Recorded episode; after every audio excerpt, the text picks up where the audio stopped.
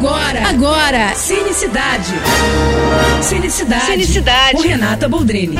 O Festival do Rio voltou para o modo presencial, tá rolando agora na cidade, vai até domingo. Então, para a turma que estava sentindo uma falta danada, né, de um evento de cinema, a ótima é aproveitar essa reta final do festival tem muito filme bom ainda para ser exibido até o encerramento, viu? A programação esse ano, claro, tá bem menor que de costume, mas ainda assim é possível assistir os novos filmes de diretores como Woody Allen, Guilherme Del Toro, Celine Sciamma, além de trazer uma seleção impecável na competição da Premier Brasil.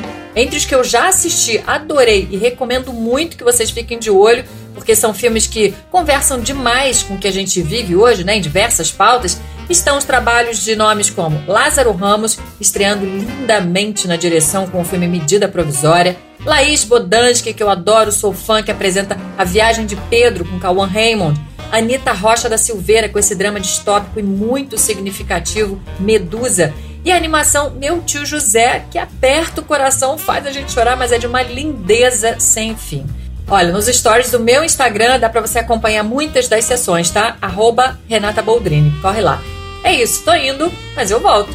Sou Renata Boldrini com as notícias do cinema. Você acabou de ouvir Cinecidade. Cinecidade. Com Renata Boldrini.